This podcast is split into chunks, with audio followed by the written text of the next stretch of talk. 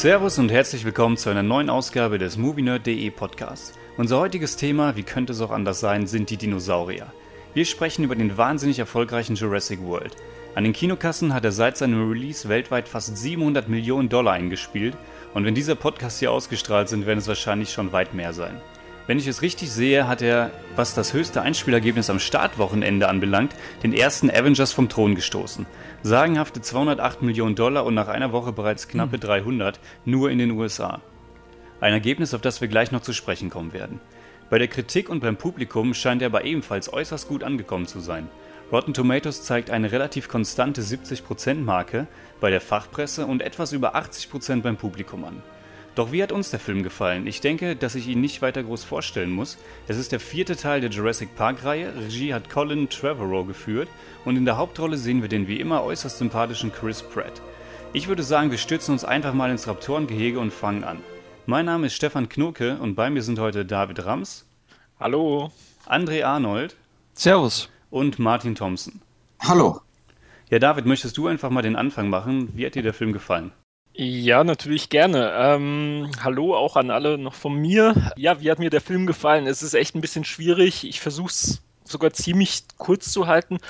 Ich war gut unterhalten, aber vielmehr auch nicht. Also mir hat äh, extrem einfach so, eine, so ein Wiedererkennungswert für diesen Film, also als eigenständigen Film gefehlt. Ähm, für mich ist er halt ein Produkt dieser Franchise oder dieser Neuauf Legung dieser Franchise und mit ganz, ganz vielen problematischen Figurenkonstellationen, mit einfach Plotting, die ich nicht ganz verstehe. Insgesamt war es aber für mich als Unterhaltungsfilm, hat er einigermaßen funktioniert. Ja, diesen, über den Riesenerfolg werden wir ja dann sprechen, ob der irgendwie gerechtfertigt ist oder nicht. Okay, ja, interessant. André, ich glaube, du bist da fast auf einer gleichen Linie mit David, oder? Ja, mehr oder weniger. Also ich finde ihn weder außerordentlich toll, noch irgendwie, ähm, weiß ich nicht, äh, verachtenswürdig oder, oder schlecht. Äh, es ist halt ein Blockbuster, wie er im Buche steht. Was einem auf eine gewisse Art sympathisch macht, ist, dass er halt nicht einfach nur irgendwie eine, eine achtlose Lärmfabrik ist, sondern dass er schon einigermaßen mit Bedacht konstruiert ist, aber die Art und Weise, wie er konstruiert ist, also auch inszeniert ist, aber die Art und Weise, wie er, wie er konstruiert und inszeniert ist, dann trotzdem letzten Endes sehr zielgruppenorientiert und in mancher Hinsicht dann irgendwie fragwürdig und auch nicht wirklich bemerkenswert im wahrsten Sinne des Wortes, wie der David schon gesagt hat. Ja, das ist meine, meine Meinung. Okay, Martin, möchtest du auch noch kurz was sagen? Ja, nein, ich schließe mich da mehr oder weniger André an. Es war besser, als ich befürchtet hatte aufgrund des Trailers, aber ich fand ihn auch nicht wirklich gut. Also ich war nicht verärgert, aber doch teilweise irgendwie dann doch ein bisschen gelangweilt. Also mir war es relativ egal, was ich dort gesehen habe. Und ja, Jurassic Park als also den Originalfilm als Referenz heranzuziehen, ist vielleicht auch nicht ganz fair. Aber äh, das ist mir dann schon irgendwie schwer gefallen, das nicht dann doch mal irgendwie ein bisschen miteinander zu vergleichen. Und ja, man, der Film, muss man sagen, der legt das ja sehr stark nahe. Also das, genau, genau. Ja, und ja, so einen kribbeligen, schönen Jurassic Park Nostalgie-Moment, muss ich eigentlich zugeben, hatte ich da nicht, obwohl der Film es nahelegt und über Anspielungen verfügt, erzeugt er eben, weil er, weil er nicht so über Suspense arbeitet und auch formal, finde ich, nicht so interessant ist kommt das irgendwie bei mir dann nicht auf. Also da, da reicht es nicht einfach nur die, die John Williams Musik irgendwie da mal so ein bisschen einzuspielen und also das hat für mich nicht genügt, um dieses gleiche Gefühl irgendwie zu erzeugen. Okay. Ja, ich kann eure Kritikpunkte eigentlich ziemlich gut nachvollziehen, vor allem das mit der Suspense, das hatte ich ja auch in meiner Kritik geschrieben. Aber mhm. insgesamt bin ich wahrscheinlich hier aus dieser Runde der, der den Film doch noch am meisten genossen hat. Also ich hatte wirklich großen Spaß im Kino, muss ich sagen. Und dieser Spaß, der ging auch zum Finale hin, hatte sich immer mehr gesteigert und mehr gesteigert. Und ja, nach den Trailern war ich eigentlich auch eher so, na, mal schauen, wo das hinführt. Das kann ja eigentlich nichts Großes werden. Und war dann doch eher positiv überrascht von dem Ergebnis. Also diese ganze Geschichte mit den Raptoren um Chris Pratt, das fand ich eigentlich ziemlich bescheuert am Anfang, wie die meisten auch. Aber im Film hat es dann doch ganz gut funktioniert. Ähm, das ist aber was, über das wir später vielleicht mehr sprechen werden. Ich hatte eigentlich vor, ab diesem Podcast immer kurz über Lieblingsszenen zu sprechen. Ich weiß nicht, ob sich das vielleicht jetzt ein bisschen schwierig gestaltet, mhm. wenn ihr den Film alle nicht so super gut fandet, aber irgendeine Szene habt ihr doch sicherlich, die, die euch doch irgendwie so an das Jurassic Park-Feeling von damals erinnert hat oder die einfach auch ganz anders vielleicht irgendwie euch äh, Spaß bereitet hat.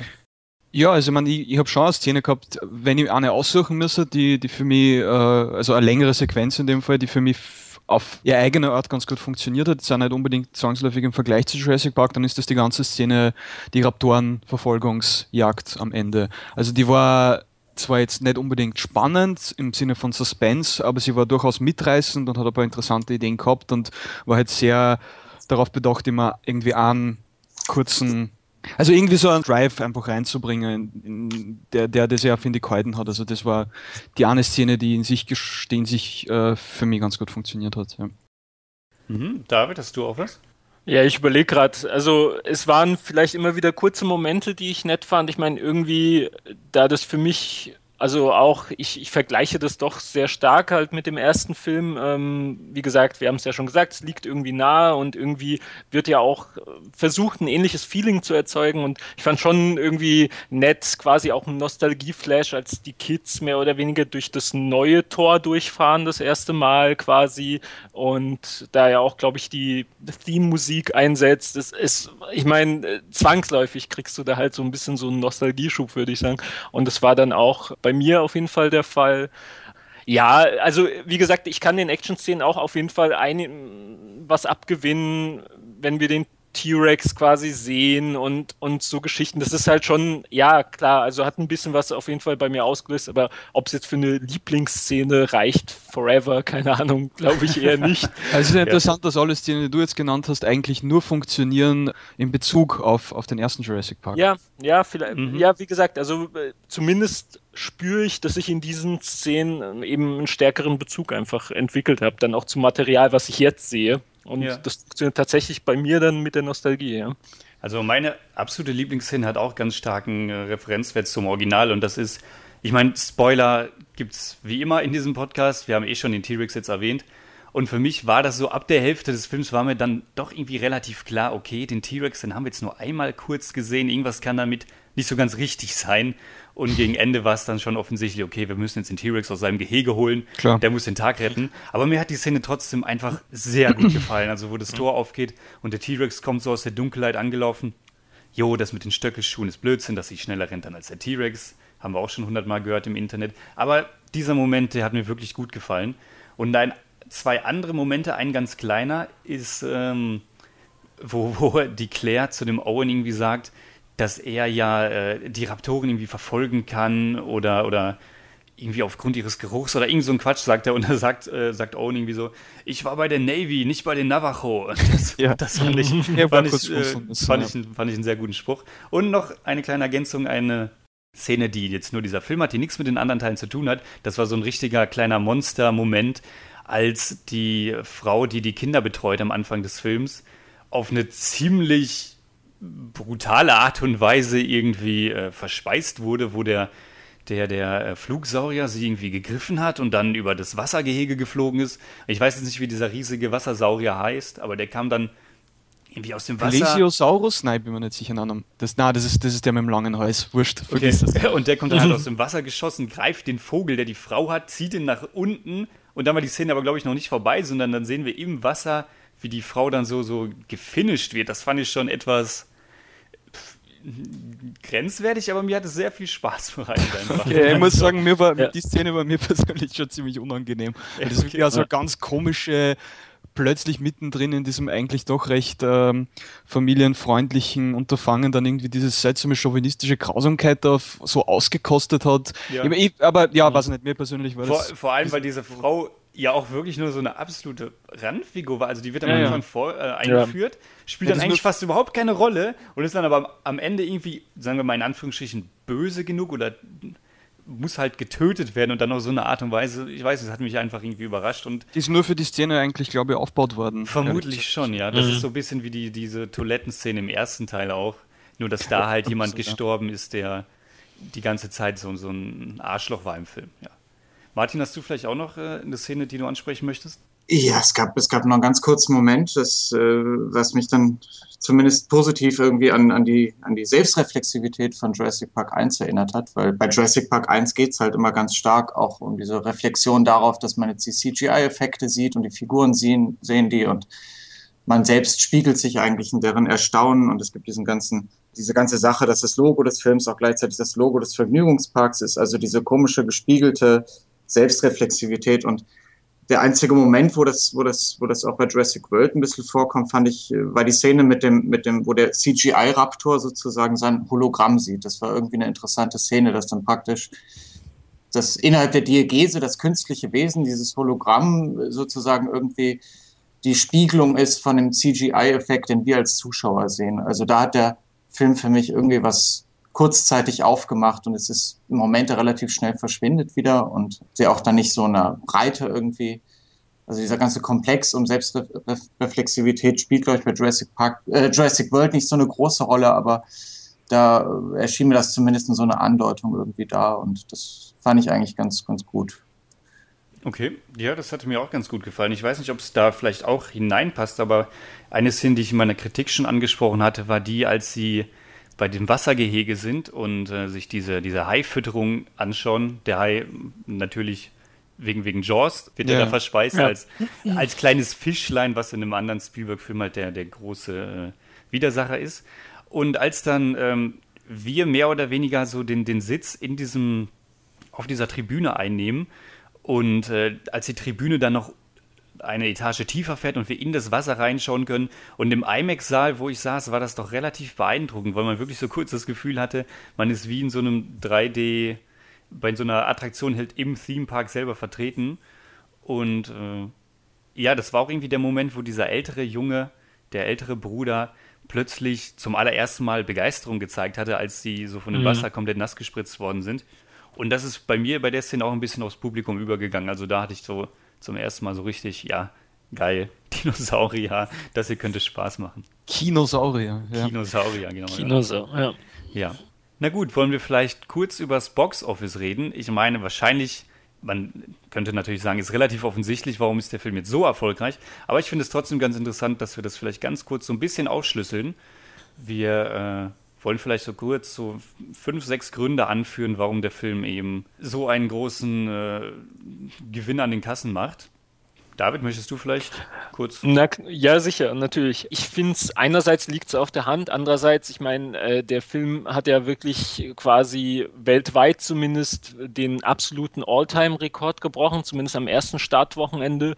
Und Erfolg, ich meine, in der heutigen Zeit müssen wir Erfolg kann man nicht unbedingt mit anderen Erfolg äh, von vor 20 Jahren vergleichen, aber gleichzeitig, wenn Film dann doch irgendwie ein vierter Teil vor allem sich irgendwie ja emporschwingt und dann doch alle alle drunter das Fürchten lernen lässt, dann ähm, dann muss man, glaube ich, schon ein bisschen drüber reden oder zumindest über die Gründe reden. Ich glaube, ich, André hat es in einer Art Vorgespräch schon erwähnt, dass eben dieser Nostalgiefaktor natürlich ein riesengroßer ähm, Marketingvorteil ist, einfach beim Film wie Jurassic World. Nicht nur, dass die Leute einfach die ersten drei Teile kennen. Ich bin halt auch der Meinung, dass jetzt so nach 22 Jahren nach dem ersten Film ist man quasi eine Generation weiter. Und ich als Jugendlicher, für mich war Jurassic Park halt einfach ein Riesending als ich den das erste Mal sehen durfte. Und im Endeffekt ist es ja so, 22 Jahre später ist quasi die nächste Generation an jungen Leuten, vielleicht auch Väter, die ihre Kinder und so weiter und Familien, die einfach diese Filme noch kannten aus der Kindheit und einfach mitnehmen. Und ich glaube, das ist halt natürlich ein riesiger Faktor, auf den man einfach bauen kann. Und äh, dass halt diese Franchise irgendwie auch solide ist, auch wenn die Fortsetzung jetzt vielleicht nicht unbedingt zu den tollsten, besten Filmen gehören, aber ja, ich, ich denke trotzdem, dass da einfach so ein Grundstein zumindest mal gelegt wurde, um, um einfach darauf zu bauen. Dann war natürlich irgendwie auch äh, diese Spielberg-Einbindung und auch, dass man sich einfach auch auf den ersten Teil sehr, sehr stark verlassen hat, dass man nochmal dieses Parkmotiv nimmt. Dieser Park ist jetzt geöffnet. Das ist ja auch so ein Recycling, was eben ganz, ganz stark quasi auch den Marketing-Aspekten, würde ich sagen, in die Karten spielt. Ja, wollt ihr mal weitermachen oder das war so mein erster? Ja, alles, alles wichtige, zutreffende Punkte. Vor allem halt dieser, dieser Massenappeal, den der Film hat. Also wie ja. du schon sagst, wir sind eine Generation weiter. Die Leute, die ihn damals gesehen haben, sind vielleicht jetzt schon Väter, Mütter, wollen ihre Kinder Jurassic Park zeigen oder jetzt Jurassic World.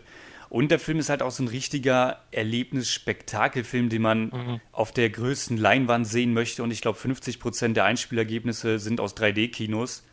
Natürlich kann man da fragen, haben die Leute überhaupt die Chance, in den 2D zu sehen?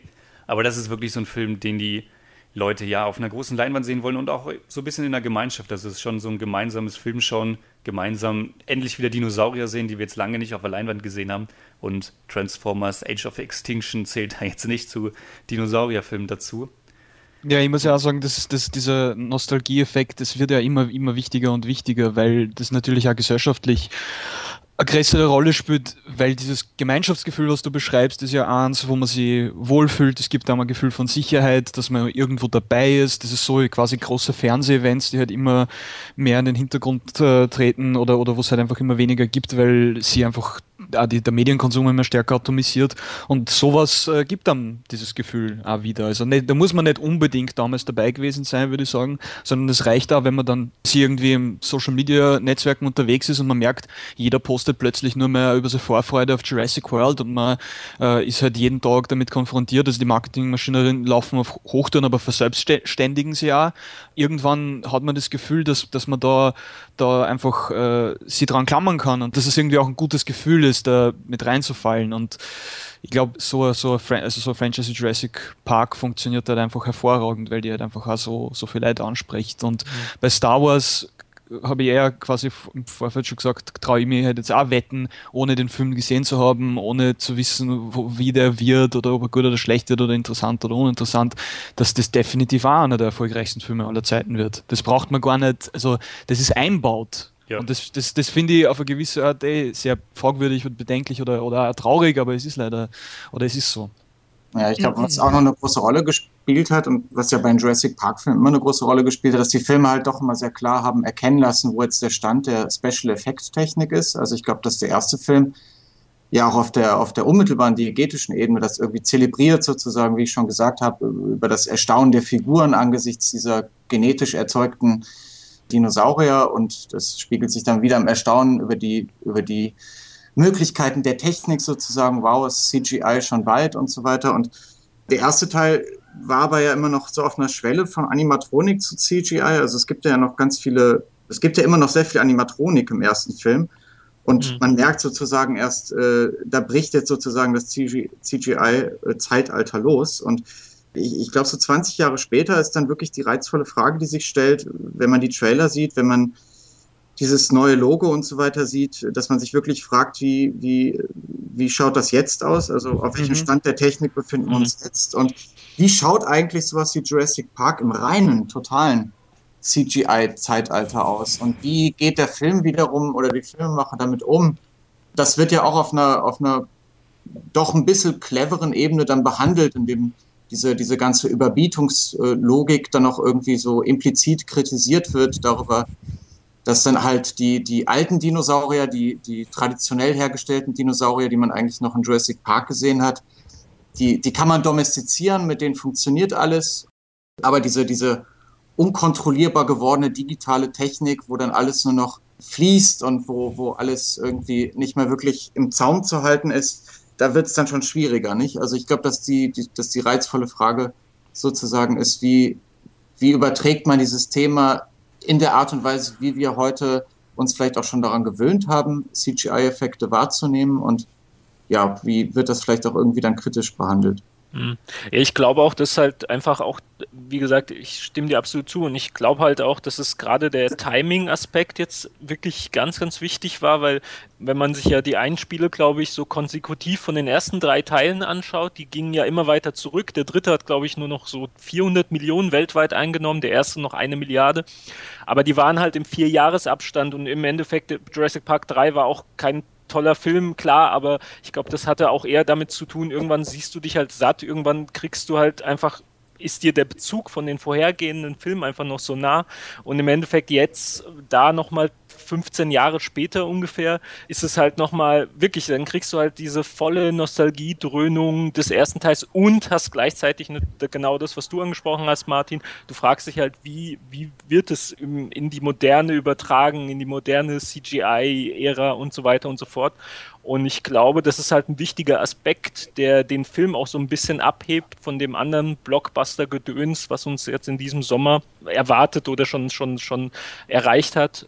Was mich ja trotzdem interessieren würde, ist äh, Regisseur Colin Trevorrow. Da setzt man ja jetzt auf einen Indie-Regisseur, der eigentlich erst einen Film voll gemacht hat. Äh, kennt denn jemand von euch? Hat denn jemand gesehen, diesen Film? Der heißt äh, Safety Not Guaranteed. Drei Jahre alt. Nein. Ich, hab, ich hatte gehört von diesem Film, bevor Trevorrow äh, zum irgendwie äh, zum Star-Regisseur mit Jurassic World wurde, aber ich kenne ihn auch nicht. Nein. Okay. Mhm. Naja, ja, schade, schade, kennt ja, keiner. Schaue ich mir vielleicht dann bald mal an. Der Aber es ist eigentlich, muss ich nur kurz sagen, jetzt nicht so der außergewöhnliche, also ich meine, natürlich ist es schon äh, irgendwie ungewöhnlich, jetzt so einen Blockbuster mit, mit dem Indie-Regisseur zu besetzen, aber, aber, aber die Strategie, dass man irgendwie junge, unerprobte Leute nimmt, die man dann vielleicht auch ein bisschen besser kontrollieren kann, aber die halt auch irgendwie äh, was von ihrer eigenen sozusagen frischen, ungestümen Originalität äh, reinbringen, das ist ja was, was, was worauf Hollywood ja in, in letzter Zeit immer mehr setzt. Also das ist nicht komplett aus der Luft gegriffen. Das stimmt, ja. Das war bei Gareth Edwards oder wie er heißt ja ebenfalls. Godzilla so, zum Beispiel genau, auch. So, ja, der hat ja auch nur diesen Monsters voll gemacht.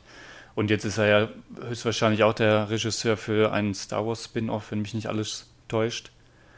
Und äh, ja, aber ich fand das eigentlich ganz schön, weil der Colin Trevorrow, das klingt auch durch, der ist Jurassic Park-Fan der ersten Stunde eigentlich. Also, wenn man dem Film irgendwie vorwirft, das ist nur so ein glatt gebügeltes Blockbuster-Produkt. Also, der Regisseur ist wirklich, ich meine, ich kenne ihn leider nicht persönlich, aber so wie es wirkt, ist er echt ziemlich dahinter und Riesenfan. Und ja, ich denke, also, ja, mir gefällt er, wie gesagt, am besten, aber mir hat das Ergebnis gefallen und so wie ich das verstanden habe, hat ihm Universal auch relativ freie Hand gelassen und er hat doch am ehesten eng mit Steven Spielberg selbst zusammengearbeitet, der ja doch mehr involviert war in den Film, als man am Anfang annahm. Also als ich gelesen habe, Executive Producer Steven Spielberg, da habe ich mir gedacht, naja, er will, er wird halt äh, Geld in den Film stecken und sein, mit seinem Namen Werbung machen und das ist es. Aber die grobe Storyline, die scheint ja doch auch mitgeprägt zu sein von ihm. Ich, also ich glaube, was ich noch grundsätzlich dazu sagen wollte, ist, äh, dass es eine ganz gute Idee ist, jemanden zu nehmen, der vielleicht noch nicht so korrumpiert ist vom, vom, vom Blockbuster-System, nicht? Also man hätte sich jetzt auch vorstellen können, dass da jemand im Regiestuhl sitzt, der MCG. unzählige, genau, genau. unzählige CGI-Filme schon gemacht hat und so weiter. Und was man dem Film ja doch irgendwie zugute halten muss, ist, dass er dass er wirklich nicht so schnell, nicht so unübersichtlich geschnitten ist wie, wie zeitgenössische Blockbuster. Ja, er ist sehr kohärent. Es ist noch sehr, traditionell langsam, relativ überschaubar. Ja. Und das liegt vielleicht auch daran, dass man niemanden genommen hat, der vielleicht noch gar nicht so sehr verhaftet ist in diesem Zwang, da jetzt immer ganz schnell schnelle Schnitte zu machen und Reizüberflutung auf den Zuschauer loszulassen und ja. Richtig, ja. Über die Inszenierung möchte ich eh später nochmal mit euch sprechen. Ich denke, das Box-Office-Thema runden wir dann kurz ab mit dem letzten großen Faktor, der da wäre Chris Pratt, Movie Star. Also der Mann hat Guardians of the Galaxy gemacht, ist jetzt mehr oder weniger in zwei Franchises zu Hause, weil die nächsten Jurassic World oder Jurassic Park Teile werden äh, auf jeden Fall folgen. Nur ich frage mich immer, ist Chris Pratt jetzt wegen dem Film ein großer Star und kann äh, viele Leute anziehen? Oder war das jetzt schon vor dem Film? Weil ich weiß nicht, wir leben natürlich nicht in Amerika, aber ich habe noch nicht das Gefühl, dass er hier jetzt die Riesenhausnummer ist. Aber vielleicht täusche ich mich da auch ich finde jetzt nicht, dass er, dass er super bekannt ist irgendwie als, als Name, zumindest nicht jetzt irgendwie für unsere Generation. Ich weiß nicht, wie es mit, mit, mit jüngeren Leuten ausschaut. Also ja, auf, richtig, auf, alle Fälle ja. war er mal vor äh, Guardians of the Galaxy kein Begriff. Ich glaube, er hat bei Parks and Recreations mitgespielt. Mhm, genau, ja. Und er ist Emmett im Lego-Movie natürlich. Ah ja, klar, ja gut, aber gut, das ist ja, dann trotzdem was anderes. Ähm, und äh, jetzt äh, scheint er aber doch in aller Munde zu sein. Was mir halt irgendwie unmittelbar auffällt, wenn ich ihn irgendwie sehe in einem Film wie Jurassic World und einem Film wie Guardians of the Galaxy, ist, dass er halt schon gewisse, ja, sagen wir, Anziehungs- Punkte konzentriert in seiner Person. Also er ist einerseits natürlich der, der sexy Hunk, also er irgendwie aufpumpt und, und, und gut aussehend und äh, gleichzeitig ist aber auch trotzdem und, und irgendwie so ein Vertreter von einer nerdigen, jugendlichen, so selbstbescheidenden Generation, also in seinem Gestus, in seinem Habitus. Wie er, also ich, ich muss wenn ich am Reden her komischerweise irgendwie an, immer an Seth Rogen denken. Also die Art und Weise, wie er, wie er immer irgendwie so ein bisschen ironische Witze macht, irgendwie so sarkastischen Schmäh hat. Und auch in seinem äh, öffentlichen Auftreten, was ich halt mitgekriegt habe, in der Werbung, die er für den Film betrieben hat, hat er auch immer wieder sie selbst äh, auf, die, auf die Schippe genommen und, und, und, und oder auch irgendwie Sachen gemacht, die vielleicht Blockbuster-Star äh, vor 15 Jahren noch für uncool erachtet hätte. Beispielsweise hat er in irgendeiner Radioshow äh, plötzlich angefangen, Eminem zu rappen. Genau, und dann ja, irgendwie eine ganze, a ganze äh, Strophen aus einem alten irgendwie Dr. Dre mit Eminem-Beitrag äh, durchgerappt. Und man stellt sich vor, Bruce Willis wird das machen. das wird nicht funktionieren, aber bei ihm funktioniert es, weil wir irgendwie in einer anderen Zeit leben und weil er halt schafft, diese beiden Elemente irgendwie in sich zusammenzuführen. Also ich glaube, der ist da einfach wirklich äh, auf allen, kann auf allen Wellen tanzen. Wie hat er ja, euch gefallen? Im, oder Martin, möchtest du noch was sagen? Ja, außerhalb, außerhalb des Films mag das, mag das so sein, also dass, der, dass er irgendwie da diesen selbstironischen Nerdgestus irgendwie mitbringt, aber er ist ja doch im Film schon so der muskulöse Wildjäger-Typ, oder? Also äh, ja, schon sehr, sehr Schmäh, äh, sehr, sehr großer Schmähführer. Also der macht ja ständig Witze in dem Film. Ja, aber er ist, er ist sehr souverän, er ist wirklich eher maskulin. Er ist auch eigentlich wirklich, er passt zum Beispiel, so jemand wäre zum Beispiel bei Spielberg niemals ein Held, nicht? Also äh, äh, selbst Indiana stimmt, Jones, ja. weil wenn man an Indiana Jones denkt, der vielleicht so der, der, der, der souveränste, maskulinste Held ist irgendwie im Spielberg-Universum, den gibt's halt dann doch immer auch innerhalb der Diegese nur mit ironischer Brechung, nicht? Also dann ist er halt gleichzeitig noch Professor oder steht mit seinem Vater irgendwie in so einem ödipalen Verhältnis und so weiter. Also und, und so eine, so eine, so eine reine maskuline Figur gibt's ja eigentlich bei Spielberg nicht. Und das fand ich auch ein bisschen schade. Mir hat so ein bisschen der, der Jeff Goldblum-Charakter irgendwie gefehlt, so der Intellektuelle, mhm. der vielleicht im Hintergrund das Ganze immer so auf, auf zynische Art und Weise nochmal kommentiert und äh, ich weiß nicht, also. Ja, das war ja quasi der, der Nerd im Kontrollzentrum. so ein bisschen, so ein bisschen ja. aber ja. halt sehr unterentwickelt natürlich. Ja. Ja, und auch nicht mit der gleichen, nicht mit der gleichen Coolness wie Jeff Goldblum, nicht? Also, nein, nein der Nerd im Computerzentrum ist ja dann doch eher so der verplante Nerd, nicht der, der coole, lässige Jeff Goldblum-Nerd äh, irgendwie, der genau. noch anziehend wirkt auf Frauen und so weiter. Und er ist auch ein bisschen der Nostalgiker, der dem mhm. alten Park äh, nachhängt und der große Dinosaurier-Fan ist, er hat ja auch diese ganzen Figuren aufgestellt fast schon ein bisschen, da, ich finde, mit ihm wird ein bisschen die vierte Wand ein bisschen eingerissen, weil ich finde schon, er wäre zum Beispiel auch der typische Star Wars-Fan, der halt nachts draußen campt vor dem Star Wars Theater und in, in dem Komplex von, von Jurassic World repräsentiert er halt auch diesen Hardcore irgendwie Jurassic Park, wie auch immer Fan und mhm. irgendwie auch irgendwo ein Fantypus wahrscheinlich äh, und macht eben Scherze über die Situation, die sich da ereignen, also so ein bisschen schon ein Kommentar auch von außen außen und auch eine gewisse Selbstironie, die zumindest für den Film an sich und für die Reihe äh, irgendwie angelegt ist, für ja. mich zumindest. Aber er ist schon eher der, der konsumierende Nerd, nicht? Also es ist nicht der Jeff Goldblum-Nerd. Nee, nee, nee, nee ist nicht der, der, nee. der Nerd. Das ist richtig, ja. Jake ja. Johnson heißt übrigens der Darsteller und mhm. der hat ja auch schon mit dem Regisseur vorher zusammengearbeitet. Der spielt eben in diesem Safety Not Guaranteed mit. Mhm. Und wenn ihr mich fragt, hat er ja auch eine der besten Szenen im Film. Und zwar, wo dann alles so geschafft ist oder kurz davor und wo er auf diese äh, weibliche Mitarbeiterin, Arbeitskollegin äh. zustürmt. Und da habe ich wirklich laut gelacht. Also das fand ich total klasse, wie das da gebrochen Ai, wurde. Was nicht, ich meine, das ist schon so irgendwie an sich, in sich ist es schon lustig, aber das ist halt, also auf mir hat das zum Beispiel total deplatziert gewirkt.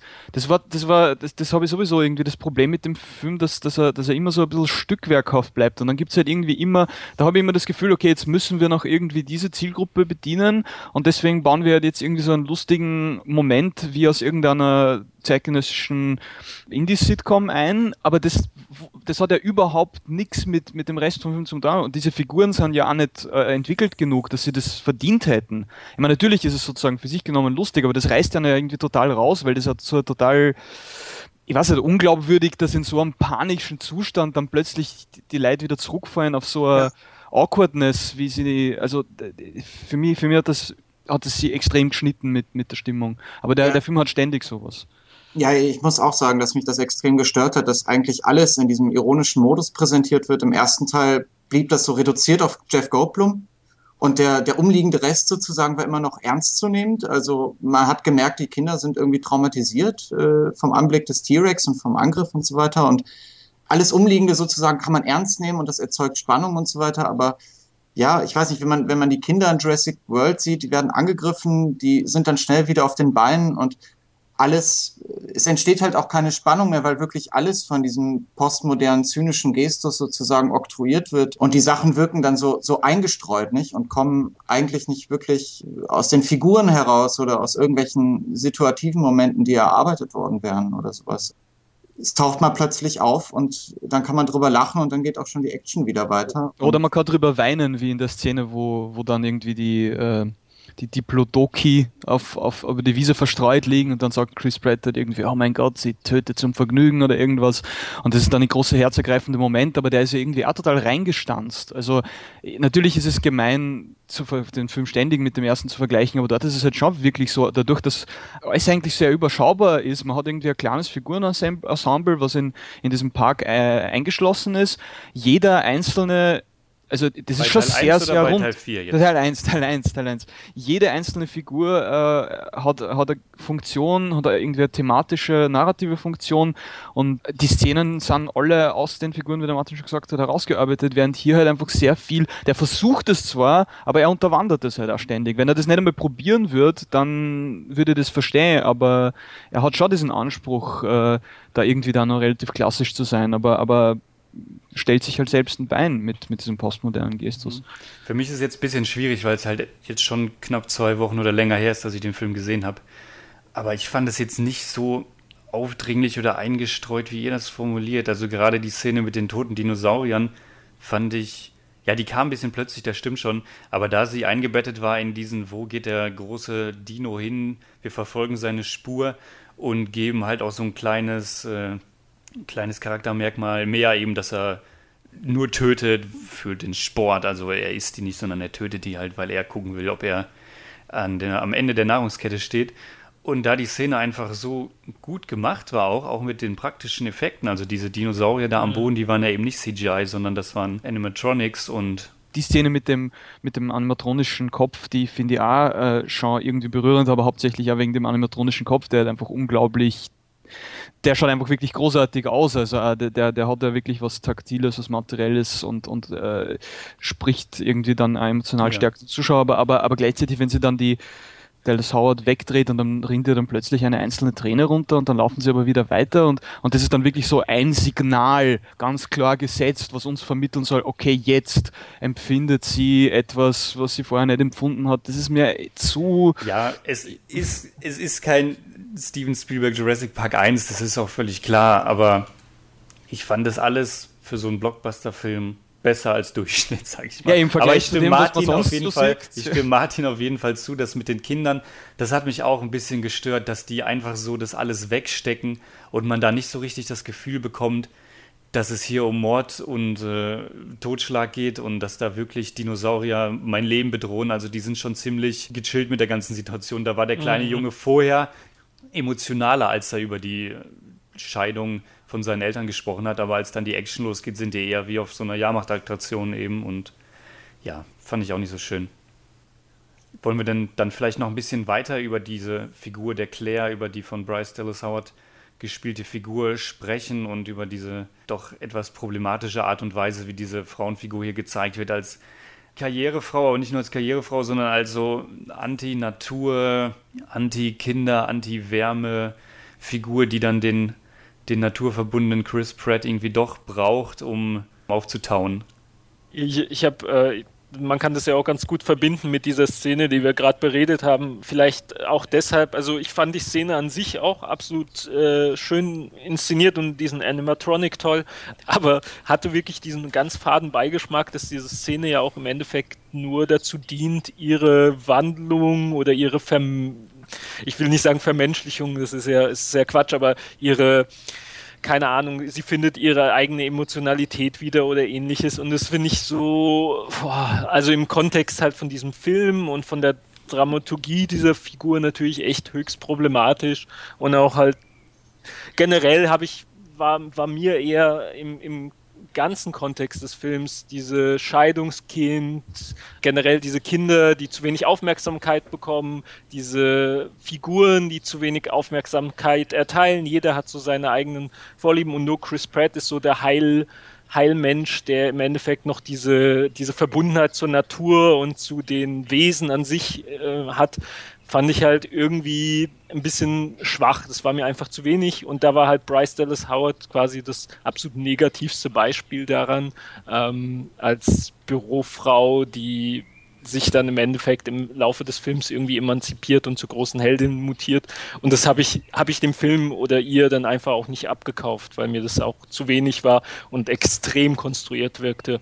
Und ja. ja Weil also, man schon sagen muss, also ich meine, ich würde den Film jetzt in der Hinsicht nicht unbedingt verteidigen. Ich finde es eigentlich fast ein bisschen müßig darüber zu reden, weil das ist halt, eigentlich kann man diese Kritik bei, bei jedem zweiten Blockbuster ansetzen und bei dem ist es halt irgendwie aber der hat es schon in letzter Zeit wieder stärker gemacht als andere Filme, finde ich.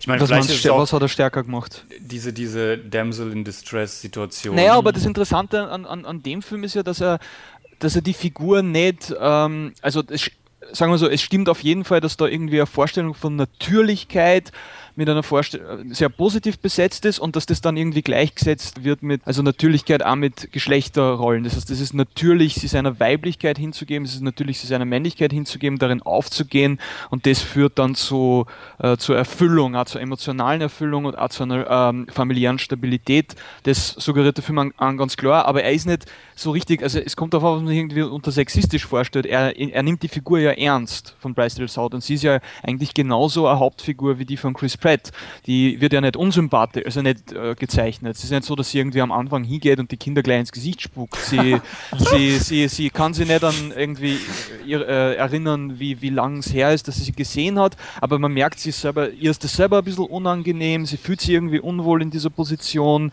Äh, dann gibt es jetzt Telefongespräch zwischen ihr und ihrer Schwester, wo man merkt, da ist ja wirklich eine aufrichtige Empathie und sie ist eh schon ein bisschen zerknirscht und also es, es ist und, und, und, und, und, und und wo sie sich dann irgendwie entwickelt zu, zu einer quasi mütterlichen Figur der Beschützerin für die Kinder, äh, wird das ja auch nicht, also dann wird sie auch nicht reduziert einfach nur auf irgendwie, sie macht dann schon ihre eigenen Sachen, sie hat dann schon irgendwie Agentur, handelt da von selbst und da schießt dann halt irgendwie auch irgendwie einen Saurier an einer Stelle.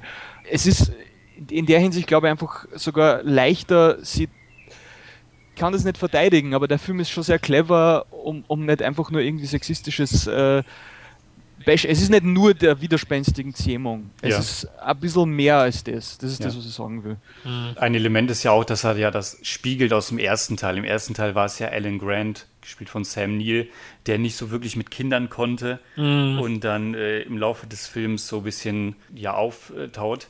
Aber das hatte natürlich im ersten Teil auch wesentlich besser funktioniert, weil der Sam Neill einfach wirklich schöne Momente hatte mit den zwei Kindern also die waren ja, glaube ich, dann auch alleine unterwegs und haben die Nacht, glaube ich, auf dem Baum verbracht und sich dort Dinosaurier ja. angeschaut und eben diese ganz dramatische Szene mit dem Elektrozaun. Und all diese Momente haben es halt dann auch einfach menschlicher und, und glaubwürdiger gemacht.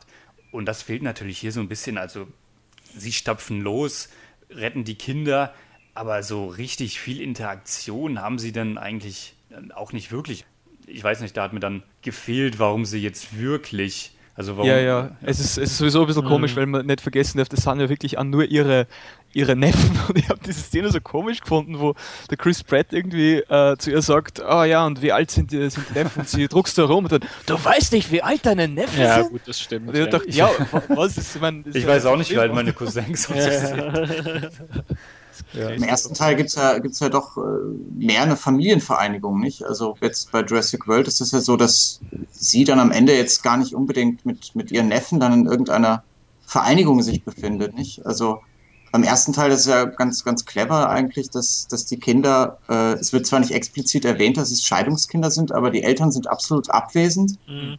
Und äh, sie wirken eigentlich auch noch viel ver verstoßener irgendwie und werden so vom Onkel ist das ja, glaube ich, der Hammond, nicht? So als Versuchskaninchen. Großvater, Großvater. Großvater, ja. Mhm. Ja, ja, ist der Großvater und sie werden ja eigentlich so als Target Audience, sagt er ja, und als Versuchskaninchen dann irgendwie in diesen Park geschickt und da gibt es eine unmittelbare Notwendigkeit, dass die irgendwie auf Grant und, und Settler irgendwie stoßen, damit es irgendwie zu so einer Art Familienzusammenführung kommt. Aber das ist ja jetzt bei Jurassic World nicht so. Am Ende sind die Kinder wieder mit ihren Eltern vereint und Bryce Dallas Howard und Chris Pratt äh, haben damit eigentlich dann nichts mehr zu schaffen in ihrer Zusammenführung, nicht? Also, ja, aber die Kinder waren vielleicht, äh, haben dabei geholfen, dass die zueinander finden. Die sind ja der Anstoß, dass sie sich überhaupt auf den Weg machen müssen und dass die beiden Charaktere miteinander auskommen müssen und äh, sich dann gegenseitig helfen, auch im Kampf gegen die Dinosaurier.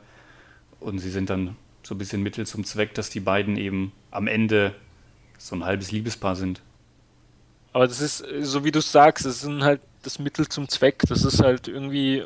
Ich fand es halt beim im Endeffekt in Jurassic Park ähm, auch diese, diese Verlorenheit dieser zwei Kinder, die sich nach Bezugspersonen sehen, ist halt sehr stark impliziert. Wir wissen nicht viel über sie und irgendwie trotzdem finde ich, sind sie so, äh, wird man, obwohl sie noch ein Stück jünger sind als die Kinder, die wir jetzt in Jurassic World, habe ich trotzdem das Gefühl, man hat deut verbringt deutlich mehr Zeit mit ihm, man entwickelt ein ganz anderes Verhältnis zu ihnen und hat auch, ähm, ich finde, sie, sie sind auch als Figuren einfach deutlich stärker, auch weil sie viel über ihre Handlungen, über ihr ihr Sehen, über ihre Erlebnisse einfach transportieren. Und für mich war halt so ein bisschen auch die zentrale Szene, die ich ja ganz spannend fand, ähm, die unterschiedliche Herangehensweise an so ähm, eine der zentralen Actionsequenzen des Films, als der Indominus Rex eben sie in diesem Ball quasi ähm, findet und dann angreift und im Gegensatz dazu in Jurassic Park, als der T-Rex eben auf diese zwei Kinder trifft, dass dort auch ganz anders gearbeitet wurde, dass äh, ich finde, dass diese T-Rex-Szene auch ganz, ganz stark davon lebt, dass sie nicht von einer physisch super harten, brutalen ähm, Aggressivität gezeichnet ist, ja, sondern dass es eher so was Spielerisches hat, so, mhm. so quasi, die sich bewegen. Und das ist halt im neuen Film ganz anders. Und tatsächlich nur durch so Kleinigkeiten finde ich trotzdem, dass da einfach eine andere Beziehung zu diesen Figuren auch transportiert wird. Ich meine, das ist auch, die Szene ist, denke ich, auch wichtig, wenn wir noch über den Gewaltgrad, falls wir das möchten, ähm, oder Familienfilmtauglichkeit das reden wollen. Du, du, hast es beim ersten Teil spielerisch empfunden? Oder, äh, naja, na ja, also schon natürlich gewaltsam, aber spielerisch in ich dem glaube, Sinne, das ist trotzdem so ein, ja, so ein, was wolltest du sagen? Was ich sagen wollte, ist, dass äh, im ersten Teil die Dinosaurier tatsächlich nur eher als, als Tiere dargestellt werden und nicht als irgendwie Monster, die jetzt auf Menschenjagd gehen müssen in jedem Augenblick, sondern der ja, aber das macht der Film ja auch zum, schon ein bisschen wie, wie? Aber das macht der neue Film ja jetzt auch zum, zum Inhalt, also darauf geht er ja auch immer wieder ein. Also Chris Pratt ist ja genau die Person, die mal sagt, das sind Tiere. Das sind nicht nur Attraktionen für euch oder eben das Monster, was ihr gezüchtet habt, sondern das sind echte Tiere mit Instinkten und ich finde, das macht er ja relativ, stellt ja auch in den Vordergrund, dieses Thema. Ja, aber es geht um die Inszenierung, die daraus folgt. Also, dass der T-Rex im ersten Teil zum Beispiel äh, überhaupt mal eine Zeit braucht, bis er irgendwie die Menschen sieht, bis er sie erkennt, bis er überhaupt irgendwie, und dann ist auch nicht klar, er hat jetzt Hunger oder nicht, oder tut er nur irgendwie blöd herum mit dem Auto, weil er halt wiederum irgendwie gerade in seinem Spieltrieb nachgeht, während eigentlich dieser Indominus Rex, natürlich wird das erklärt, ja, es ist schon klar, dass das Narrativ dann irgendwie eingebaut ist, aber es ist trotzdem ein anderes Spannungsmodus, wenn, wenn der dann einfach sofort immer vor der Kill geht. Also das, das ist halt ich meine, ja, man kann nicht unbedingt vielleicht sagen, was, was da jetzt ja. unbedingt besser ist, aber mir gefällt auf jeden Fall die erste Variante mehr, weil das ist einfach an als Zuschauer ein stärker ja, das ist äh, beim ersten Teil auch ein ganz Position des Erstaunens. Ich weiß noch, dass ich das ja. als, als Kind äh, wirklich als Terror empfunden habe. Und ich glaube, Erwachsene empfinden das auch als Terror, weil dann auch Kinder irgendwie von Spielberg auf ziemlich fiese Art und Weise auch benutzt werden, sozusagen, nicht? Wo man dann noch mehr mitleidet, auch als Erwachsener. Die Kinder werden bedroht. Und ich weiß nicht, die, überhaupt diese ganze Gehegeszene, finde ich, ist überhaupt nicht spielerisch. Ich finde die sehr direkt bedrohlich. Es werden erstmal diese distanzschaffenden Mittel sozusagen vom T-Rex weggezogen, nicht? Dieser Zaun und dann geht's immer um diese Scheibe und der T-Rex penetriert ja richtig dieses Auto und haut immer wieder mit seiner Schnauze irgendwie da rein und die Kinder sind hinter dieser Scheibe und also ich weiß nicht, ich finde das alles viel, viel bedrohlicher und schrecklicher als, als beim, beim Jurassic World, wo das einfach mir wirklich vorkommt wie so eine, wie so eine, ja, wie eine tägliche ja. Sache, so als wenn die Kinder das so äh, sogar schon irgendwie in Jurassic Park 1 gesehen hätten und jetzt sind sie in mhm. Jurassic World und nehmen das auch nur aus diesem ästhetischen, abgeklärten Modus und so weiter wahr. Und mhm. Fand ich überhaupt nicht spielerisch beim ersten Teil. Ja, ja ich, muss, ich, muss, ich muss dir da ein bisschen widersprechen, weil ich habe eben eher das Gefühl, dass ich äh, gerade, äh, so wie du es schön sagst, diese Szene mit der Scheibe finde ich eigentlich ganz wichtig, weil ähm, im ersten Teil ist es ja auch so, der, der T-Rex reißt diese Scheibe vom Auto ein und sie bleibt so als letzte Barriere zwischen den Kindern und dem T-Rex. Und in diesem Teil äh, rammt er eben diesen spitzen Nagel durch die Scheibe und ist quasi schon mittendrin in diesem sicheren Ball, Ball Ballon. Und ich finde das schon, das ist ziemlich deutlich einfach eine andere Ebene von Gefahr, die das Ding oder der, der Indominus Rex natürlich im Kontext des Films ausstrahlen soll, aber auch die wir als Zuschauer eben empfinden. Und ich fand das bei dem T-Rex, auch weil er ja noch ein bisschen so unbeholfen ist, weil er ja so riesig ist und weil er halt, das ist halt trotzdem eher so ein, klar, ein Lebenskampf war, aber gleichzeitig auch so ein Element war wie es sind paar, zwei Parteien, die sich gegenseitig noch einigermaßen zumindest voneinander losgelöst werden können. Während beim Indominus Rex war einfach diese pure Gewalt, diese pure Anarchie dieses Roboters, äh, Roboters, dieses Dinos. oh mein Gott, Spoiler! ja, Spoiler, genau. Äh, stand im Mittelpunkt einfach. Und ähm, ja, das war für mich halt einfach wesentlich härter in dem Sinne anzuschauen und auch zu, so zu empfinden als noch im Jurassic Park. Wo mir das eigentlich wesentlich besser diese, Diese Härte kommt für mich aber bei Jurassic Park dann auch daher, dass es einfach wesentlich spannender inszeniert ist und solche Sachen wie die Scheibe, das nur noch ein bisschen weiter hinauszögern und dich nur ein bisschen weiter an die Kante deines Sitzes rücken lassen, während hier das relativ zack auf zack geht und relativ schnell und eher so im Überraschungsmodus, im Spaßmodus, während äh, Spielberg im ersten Teil doch wirklich diese Szene sehr spannend und sehr, ja, auch horrorartig inszeniert hat, auch durch diesen Regen. Das ist ja alles düster, während bei Jurassic World 70 Prozent des Films komplett im Hellen spielen. Mhm. Ja, ja. Ja, das stimmt schon, ja. Na sicher, es ist ein anderer Zugang. Es ist ja wirklich mehr so ein B-Movie-Zugang im mhm. Jurassic World. Also mehr irgendwie, oder mehr Achterbahnfahrtszugang. Äh, eine Attraktion nach der anderen. Irgendwie ähm, unterhaltsame Setpiece nach der anderen, aber weniger, also Spannungsaufbau äh, funktioniert leider schon in der Hinsicht nicht mehr so wie beim ersten. Beim ersten ist es, es dauert einmal 20 Minuten, bis man überhaupt einen Saurier sieht. Und das sind dann nur die friedlichen. Und dann geht es ja wieder, dann dauert es glaube ich wieder 40 Minuten, bis, bis dann der T-Rex kommt und dazwischen ist alles komplett saurierfrei. Ja. Also und, und, und bei dem Film purzeln die Saurier eigentlich nur so aus, dem, aus der Wundertüte quasi. Ja, wobei äh, ich finde, am Anfang gibt er sich schon so ein bisschen Mühe, das auch ein bisschen hinauszuzögern. Der Film weiß natürlich, dass er 2015 nicht, jetzt nicht ewig warten kann, bis wir die Dinosaurier sehen. Aber ganz am Anfang sehen wir eben den Indominus Rex aus seinem Ei schlüpfen, ganz, ganz kurz nur. Und dann äh, dauert es im Park und dann sehen wir auch vom Indominus Rex immer nur so einen Teil. Also sie präsentieren den Dinosaurier jetzt auch nicht irgendwie so Full Frontal Nudity in der totalen, sondern ich finde schon, dass er das nicht ganz billig macht und dass er halt weiß, wo er steht und wie er das machen kann. Natürlich kein Vergleich zu Jurassic Park. In Jurassic Park siehst du die Dinosaurier, ich meine, auf IMDb steht insgesamt 15 Minuten auch nur. So, also so reine, reine Zeit, wo sie im Bild mhm. sind. Aber das mit dem B-Movie gefällt mir eigentlich ganz gut und ich finde, da können wir vielleicht auch überleiten zu dieser Figur des Indominus Rex den ja André auch als äh, Phelosaurus bezeichnet. Und da würde ich gerne wissen, hat dir denn äh, der so schlecht gefallen?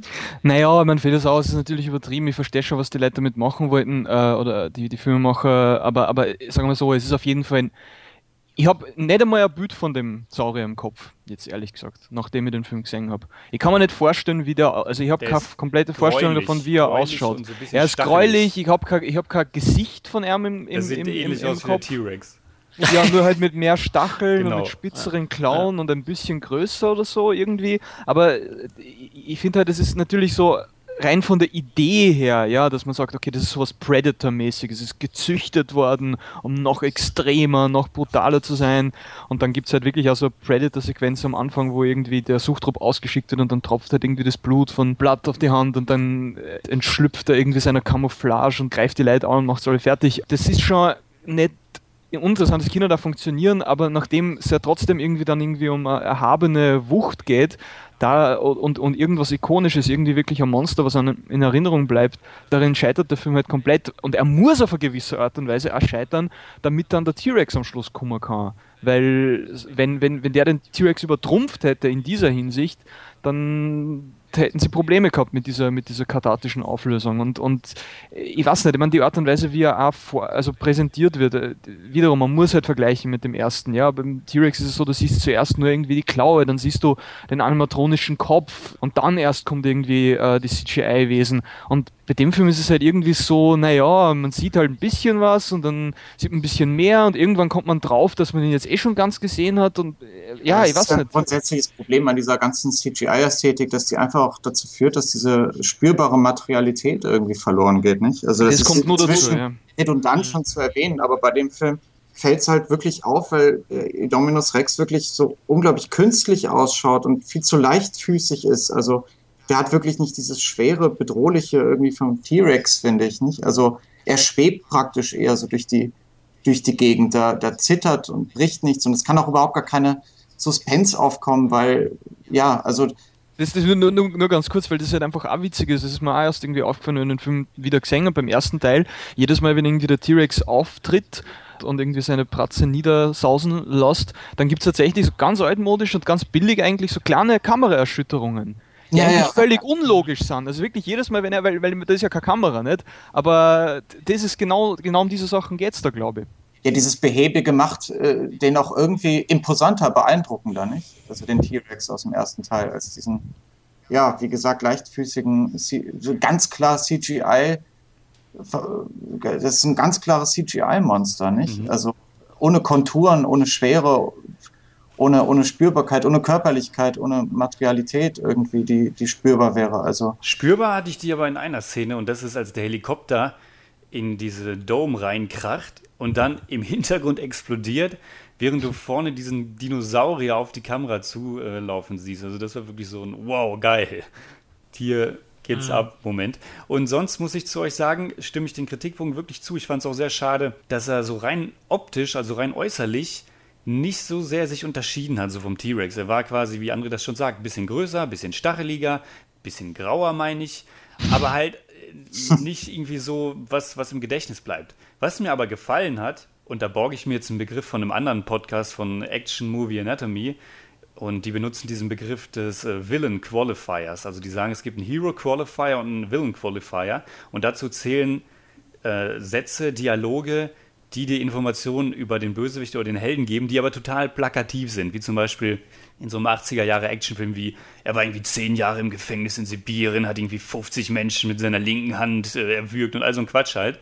Und das hat der Film relativ oft und das ist für mich auch dieses äh, B-Movie- Feeling, was da durchkommt, wenn sie irgendwie so sagen, was, dieser Dinosaurier hat sein ganzes Leben lang in Gefangenschaft gelebt und jetzt ist er zum ersten Mal frei und der tötet für Sport und was, aus was besteht dieser Dinosaurier, was haben sie da alles reingetan?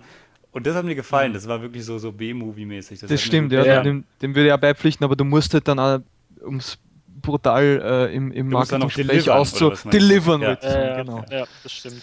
Ja, vor allem, weil sie eben so aufplauschen im durchaus positiven Sinn und äh, eigentlich, weil die eine Storyline ja wirklich auch nur damit einhergeht, dass Chris Pratt geholt wird, um diesen Dino, die Gefährlichkeit dieses Dinos auch zu evaluieren und quasi auch zu sagen, boah, wieso habt ihr diese Killermaschine gezüchtet? Und dann bricht er ja auch aus, ja. Ja. Und das ist quasi nochmal noch mal ein, nochmal draufgesetzt. Und ich finde, ah genau, welche Szene ich am Anfang natürlich doch ganz nett finde, ist äh, die Szene, in der quasi er frisch ausbricht und Chris Pratt unter diesem Auto liegt und sich dann erstmal mit Benzin übergießt, damit dieser Geruch mal wegfährt. Weil ich finde, da hat, das hat schon ein sehr starkes Gefahrenmoment, das auch so ein bisschen auch äh, irgendwie auch klassisch äh, inszeniert ist. Und ja, das hat mir eigentlich auch ganz gut gefallen. So also die Einführung, als man ihn eben noch nicht so richtig sieht, nur dann wird's halt, ja, leider doch ein bisschen der Fade. Aber für mich Denk- hätte, für mich hätte auch Delivered, als es dann am Ende diese, diesen kleinen Plot-Twist gab, wo André schon seine Lieblingsszene genannt hat, wo sie ausrücken mit den Raptoren und dann gehen eben die Raptoren zu dem äh, Indominus Rex hin und sie kommunizieren kurz und dann bam, sorry, euer Plan wird nicht funktionieren, weil er ist auch zur Hälfte irgendwie Raptor und äh, er gehört jetzt zu uns. Das ist ja rein logisch betrachtet alles ein bisschen äh, dumm, ja, simpel, simpel. Aber mir hat, das, mir hat das einfach so als, als Blockbuster-Storyline wirklich großen Spaß gemacht. So, sie rücken aus und ja, jetzt geht's zur Sache und dann, sorry, ist schon vorbei. Ja, Funktioniert ich muss halt nicht. lachen habe ich auch müssen, ob das gut oder schlecht ist. Ja, ich fand das gut, weil es wird so lange so aufgebaut wegen diesem Militär. Ja, ja. ich fand das schon ziemlich albern. Also, wenn das intendiert ist, okay, dann, aber ich weiß nicht, für mich hat das dann doch irgendwie bei Jurassic Park nichts zu suchen. Das ist ja wirklich albern, dass die dann wirklich mit Shot- und Reverse-Shots irgendwie miteinander kommunizieren und dann hat man da so Dinosaurierköpfe in Großaufnahme. Das aber es war nicht so schlimm wie im dritten ja. Teil. Da war das ja auch schon mit der Kommunikation, da haben sie das ja, ja äh, eingebracht. Eigentlich muss man sogar zugeben, muss man zugeben, also die Raptoren kommunizieren eigentlich schon im ersten. Sogar in der Szene, wo sie in die Küche kommen, gibt es ja so, da bäumt sich einer kurz auf und schreit so in die Luft und lockt die anderen an. Also mhm. so andeutungsmäßig kommt es schon vor, aber natürlich trotzdem eher auf einer tierischen Ebene, nicht so, dass die dann wirklich so ein Tischgespräch führen quasi. Ja, ja. ja die sind die Bösen, ich bin nicht der Böse. die Untertitel, die Untertitel haben wirklich nur gefehlt. Ja, ja genau, das wäre echt super. Aber ja, vielleicht ist ja auch irgendwie Absicht in Indominus Rex, so als Hassobjekt für den Zuschauer aufzubauen, oder? Weil die Sehnsucht besteht doch ganz eindeutig dann, und die wird ja dann auch erfüllt, den, den T-Rex wiederzusehen, nicht? Also, und die alten Filme waren ja auch, was die Saurier angeht, dann immer ziemlich altruistisch mit denen, nicht? Also dieses, haben die Figuren denen ja jetzt nie auf einer persönlichen Ebene irgendwie krumm genommen, dass sie die verfolgen, sondern die haben halt immer gesagt, ja gut, das sind, das sind äh, Wesen der Natur und so weiter und die können nichts dafür, dass sie diesen Killerinstinkt haben und äh, der, der neue Film stellt den Indominus Rex ja dann doch schon irgendwie auf sehr negative Weise da, auch für den Zuschauer. Der ist ja wirklich dann irgendwie so ein Hassobjekt, nicht? Und Arschloch. das ist auch teilweise irgendwie ganz interessant, weil ich das beim ersten Teil wird ja dann doch irgendwie die Domestizierung dieser Tiere irgendwie als, als schlecht dargestellt. Also, dass man das eigentlich nicht darf, äh, ist ja sozusagen irgendwie die, die Schlussbotschaft und weiß ich nicht, Stichwort Hybris und so weiter. Und der,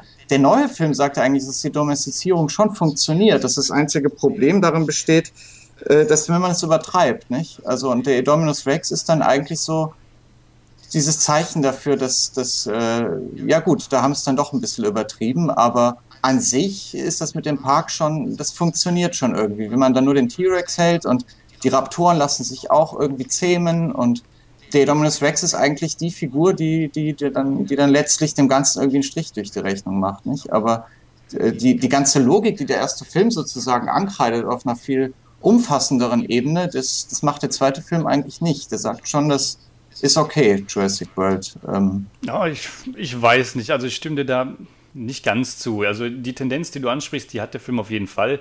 Auch eben wegen der Figur des Indominus Rex.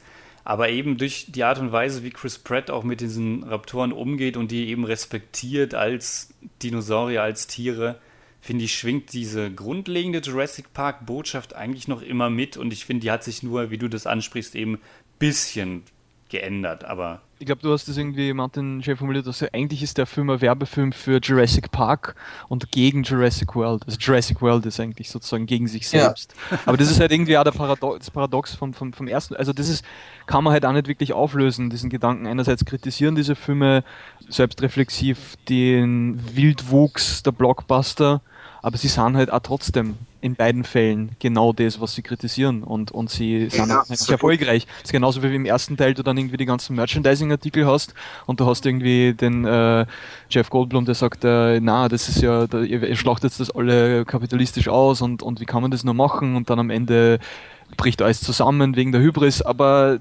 natürlich die Attraktionen des Films selbst sind letzten Endes ja die Dinosaurier immer noch. Aber der erste Film ist dann noch konsequenter, dass da wirklich die Technokraten, dass sie alle äh, böse gerecht werden von den Dinosauriern. Nicht der Anwalt wird gefressen, der, der dicke Nedry irgendwie, der auch die ganze Zeit noch konsumiert und frisst, der eigentlich auch so eine Entsprechung des Fleischfressers irgendwie ist. äh, diesen grotesken Körper. Also das sind schon alles die, die fiesen Figuren und, und der Hammond und so weiter und die, die positiven Identifikationsfiguren sind eigentlich die mit der Wildnis verbundenen, nicht die Gräber, die Leute, die noch irgendwie auf dem Feld sind und die Knochen noch ausgraben und so weiter. Und, mhm. und zum Schluss bei Jurassic Park 1 ist sozusagen ja doch die Botschaft, jetzt sind die Dinosaurier da und was macht man jetzt? Die einzige Option, die man jetzt noch hat, wenn die schon da sind, ist, dass man sie in Ruhe lässt, dass man als Mensch nicht eingreift oder dass man dass man vielleicht nur einen beobachtenden Modus einnimmt und dass man aber schon so der Natur ihren Lauf lässt, nicht? Also dass man, wie Jeff Goldblum das irgendwie sagt, die Natur findet ihren Weg und dann lässt man das irgendwie so geschehen. Aber ja, Jurassic World äh, macht das dann eigentlich nicht. Also finde find ich seltsam. Aber das stimmt natürlich, dieses Paradoxe kriegt man da nie raus. Also das auch diese, diese Kritik eigentlich an dieser ganzen DNA-Manipulationsgeschichte, die dann irgendwie verhandelt wird, darüber, dass man das auf die CGI-Sachen irgendwie überträgt und welche Gefahr da irgendwie mitschwingt. Wenn wir, das, wenn wir die Natur verlieren und dann gleichzeitig ergeht sich der Film aber im Erstaunen darüber, dass sowas möglich ist. Um das Paradox kommt man natürlich nie rum, aber der erste Film bietet einen zumindest noch irgendwie so einen, so einen kleinen Ausweg, indem er halt sagt, so ja gut, dann, dann lassen wir die wenigstens gewähren und mischen uns da nicht großartig ein. Ich muss euch ganz, ganz kurz unterbrechen. Ich musste nämlich leider das Real World äh, ruft, aber ähm, das war nochmal für mich zumindest ein nettes Schlusswort. Ich sag da mal Tschüss und bis zum nächsten Mal. Jo, David, bis dann. Ja. Ciao. Ciao. Servus. Ja, und ich finde, Martin hat das sowieso sehr schön zusammengefasst, diesen Themenpunkt. Jetzt ist die Frage, wollen wir vielleicht noch über den Look des Films allgemein reden oder haben wir da schon genug zugesagt? Was meint ihr? Ich meine, es ist halt einfach äh, immer der Vergleichsdrang da, nicht? Weil der Look des Films ist sehr äh, hell, ist sehr künstlich, ist sehr glatt. Ich glaube, hat schon sogar irgendwie das Design des Parks hat irgendwie was von einer äh, zeitgenössischen Tablet-Benutzeroberfläche oder irgendwie gepaart mit so einem iPod-Design. Und der ganze Film ist halt insgesamt einfach wesentlich leichter, finde ich. Ja. Also auch zu konsumieren äh, auf eine gewisse Art und Also naja, vielleicht zu konsumieren ist falsch gesagt, aber er, er fühlt sich leichter an, auch wegen den CGI-Effekten. Und im Vergleich dazu der erste, der halt sehr viele Szenen hat, die in der Nacht spüren, bei dichten, sturzbachartigen Regen mit richtig dicken Tropfen, immer dieses Schlamm, also da gibt es ja diese, wo, wo das Auto umgedreht wird vom T-Rex, wo die Kinder drinstecken und der drückt sie dann runter, dann gibt es irgendwie so einen Moment, wo dann so, so, dicker Schlamm reinfließt und man hat irgendwie Angst, dass die jetzt in den Schlamm äh, ersaufen werden und, und irgendwie auch der Staub und der Schmutz, der sich dann irgendwie mhm. auf den Kleidungen äh, ablagert.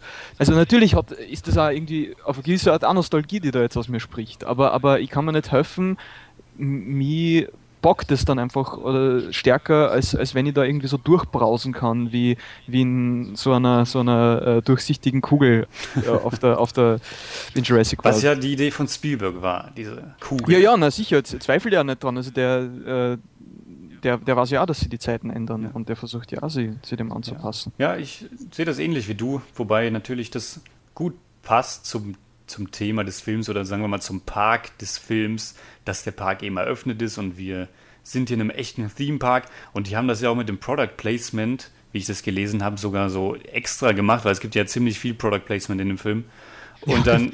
es ist immer nur Product Placement. Ja, eben, ja, nee, das, das, ist so, das ist so ein bisschen der Punkt, weil ich hatte mich so ein bisschen auch daran ganz bisschen gestört. Und dann hatte ich, äh, nach dem Film habe ich dann nachgelesen, dass es absichtlich ist, um darauf hinzuweisen, dass es irgendwie so einem echten Themepark ist. Aber ich finde, es kommt nicht wirklich rüber, dass ja. das irgendwie äh, so mit dem, mit dem Wink passiert, mit, mit dem Augenzwinkern. Ich finde nicht, dass es rüberkommt.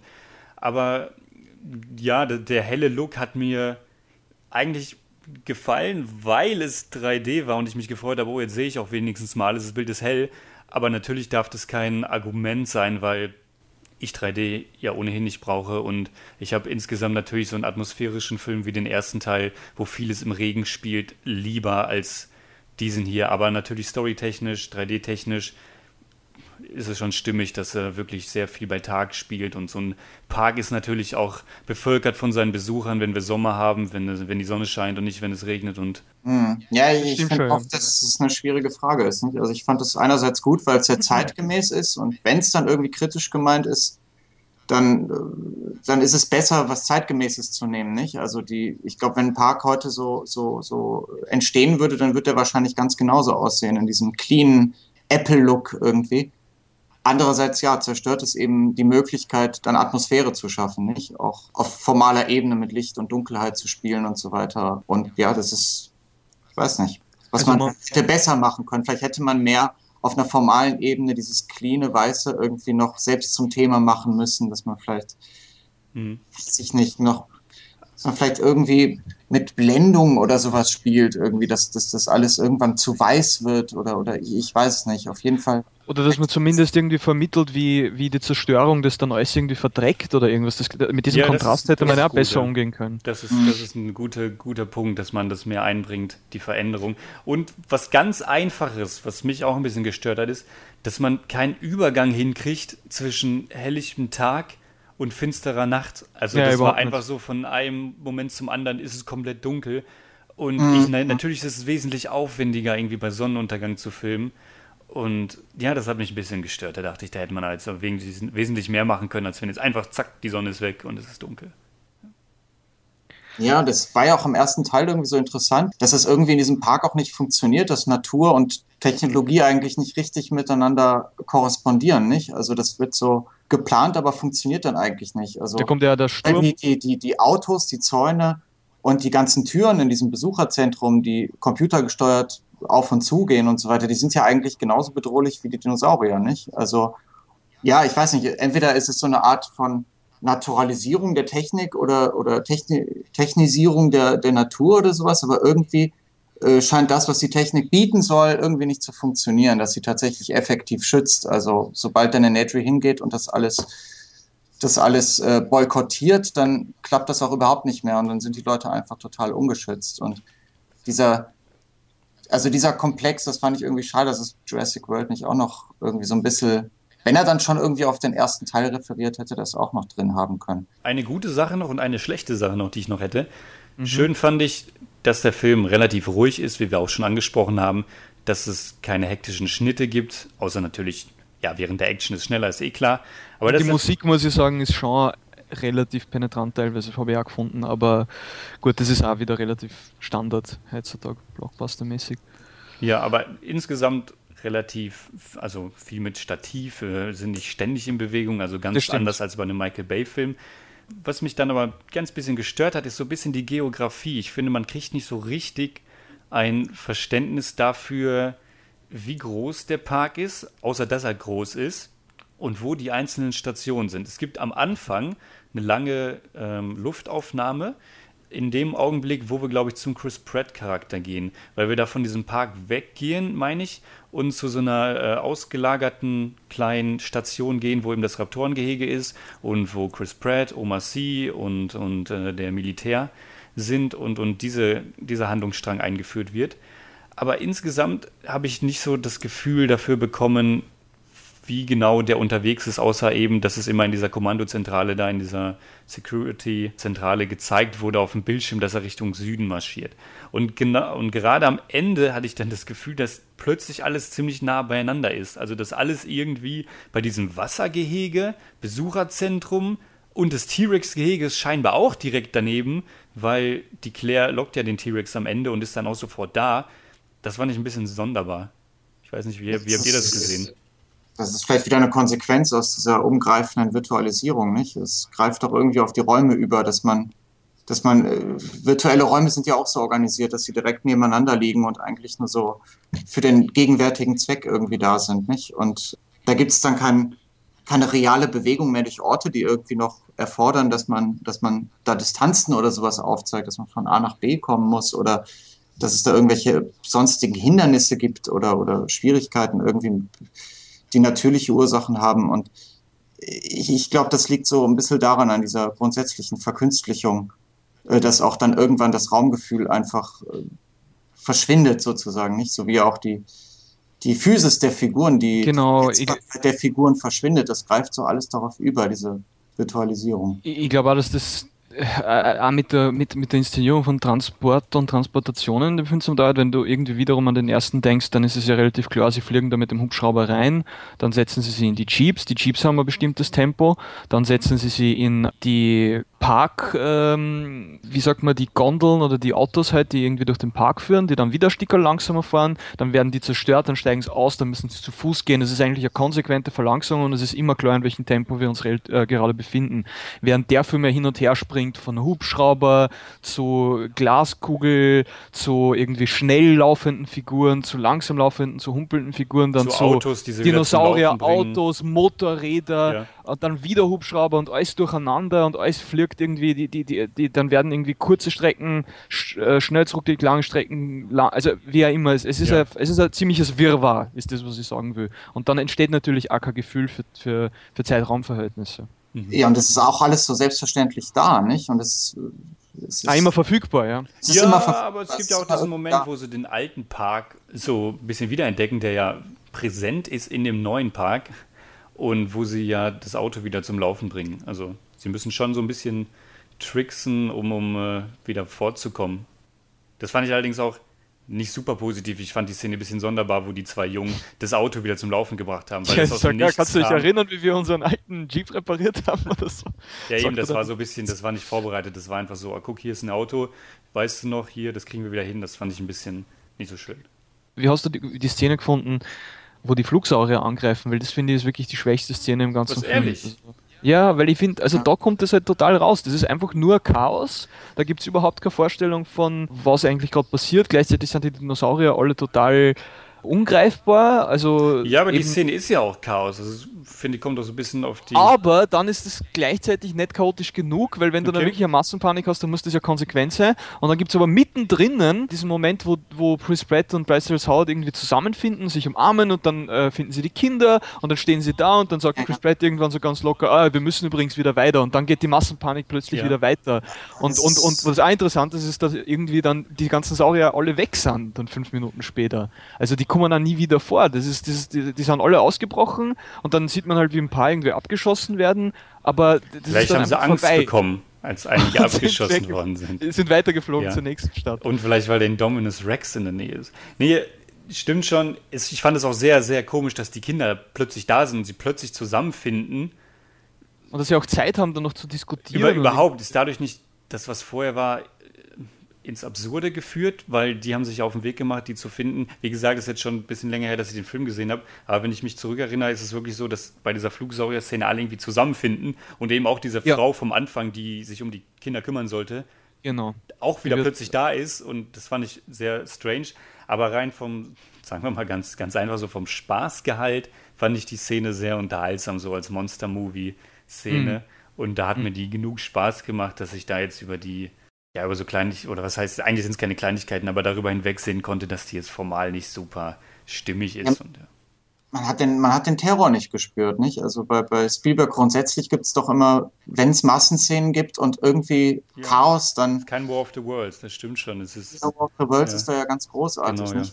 Ich richtig diese, diese Massendynamik spürt, dass dann alles irgendwie drunter und drüber geht. Und, Wo Tom ah, auf der Straße da zu Beginn des Films mit Tom Cruise, richtig, ja. Ja, aber so ist auch in der Mitte und so mhm. weiter, dann erschießen sich die Menschen irgendwie gegenseitig aus Panik und das Ganze ist irgendwie viel realistischer. Also man, man ist wirklich mittendrin in dieser Panik in der Situation, wo niemand mehr weiß, was eigentlich Sache ist und niemand mehr Zuflucht findet und Spielberg nimmt solche Momente ja dann auch wirklich ernst und nimmt auch die Bedrohung ernst, die davon ausgeht und da ja, es war eigentlich wesentlich. Die Saurier mal so drüber und greifen sich ein paar hm. Opfer irgendwie raus und wie André dann gesagt hat, ist man da auch schnell wieder, schnell wieder draußen, nicht? Und die, die Story geht wieder weiter. Und das ist, muss man dem Film auch wirklich zum Vorwurf machen, dass der wirklich sehr in so episodischen, an so hermetischen episodischen Blöcken funktioniert, nicht? Also mhm. es wirkt teilweise echt wie so eine Liste, die man abhaken muss. Also da ist man dann bei der Station und dann sind da die Flugsaurier, dann hakt man das ab dann geht man rüber zu der, zu der äh, ganzen Sequenz dann mit den T-Rex und so weiter. Also, und dann spielen die Flugsaurier auch keine Rolle mehr. Ähm, ja, klingt so ein bisschen wie der King Kong-Film von Peter Jackson. da, so da kämpfen ja auch zwei, zwei, zwei Dinosaurier ja. gegeneinander. Also Jump, Jump'n'Run-Dramaturgie ist das, nicht? Ja, also das ja. schon so Attraktionen.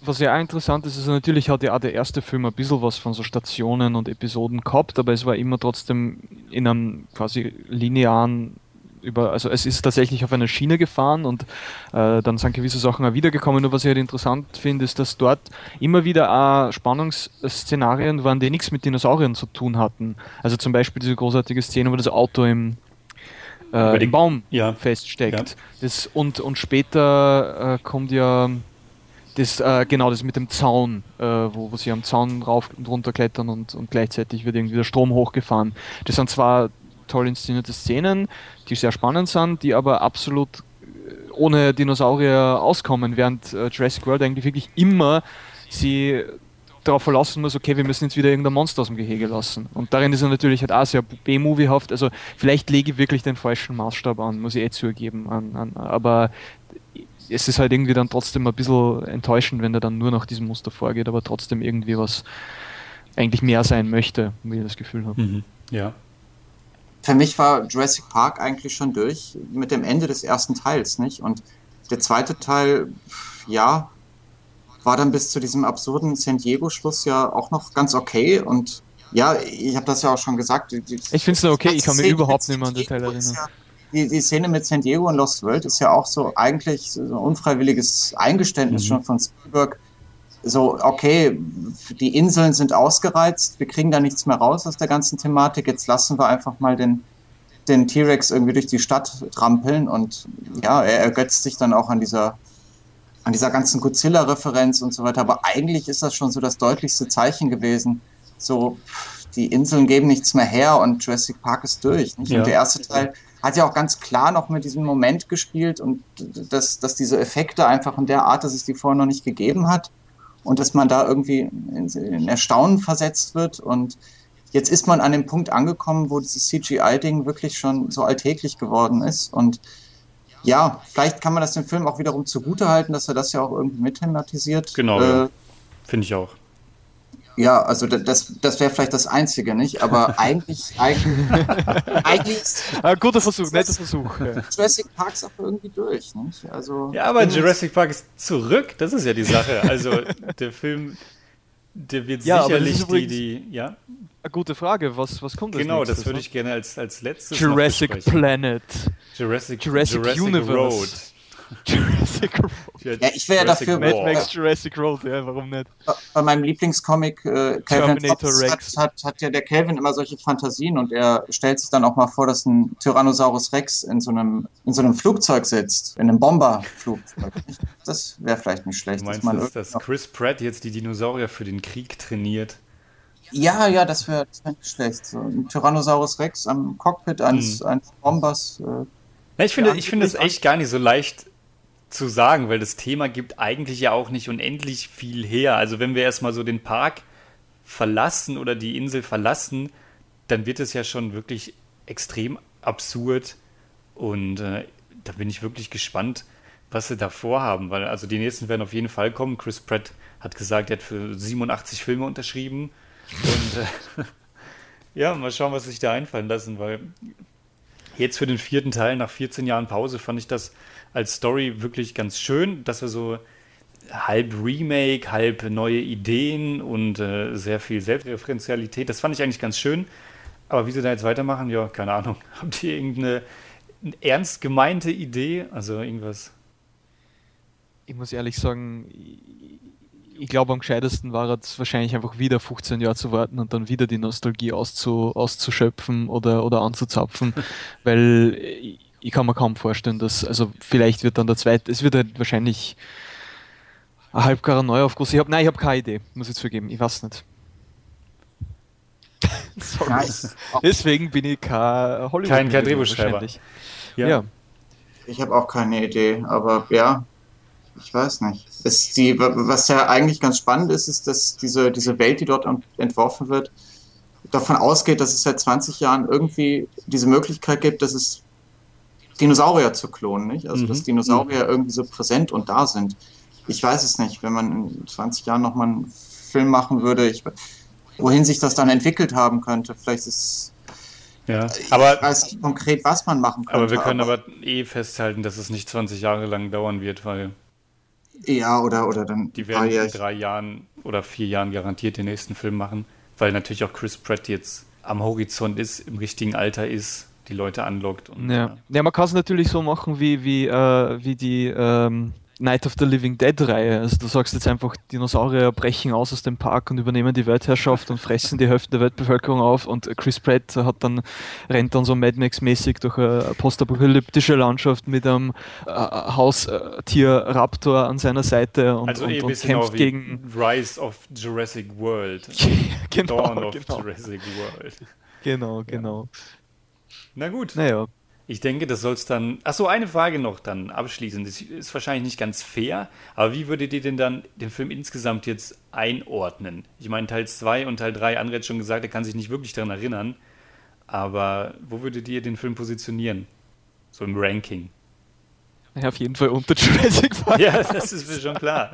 ja, und viel mehr ist nicht da. Also okay, ich kann mir, ja, angesichts dessen, dass, dass die Erinnerung an die anderen beiden einfach nicht frisch genug ist bei mir, muss ich ihn halt äh, zwangsläufig direkt äh, an Platz 2 äh, mhm. setzen, aber vielleicht würde sich das, das bei äh, nach Rekapitulation der anderen auch wieder ändern. Ich weiß nicht, also ich habe halt irgendwie den den zweiten Sean irgendwie, glaube ich, doch gesehen, aber ich bin mir nicht einmal mehr hundertprozentig sicher und das heißt, der muss schon extrem langweilig Na, gewesen ich sein. Ich habe den halt als Kind gesehen und da hat er mir großen Spaß bereitet. Also ich kann mich schon an Szenen erinnern, wie dieses, ich weiß nicht, die haben so einen komischen modifizierten Bus, doch meine ich, der dann so halb über der Klippe baumelt und dann greifen zwei T-Rexe an. Also das fand ich schon ganz gut, aber ja, ich glaube, wenn ich den Film heute sehen würde, hat er wahrscheinlich doch sehr viele Schwachstellen.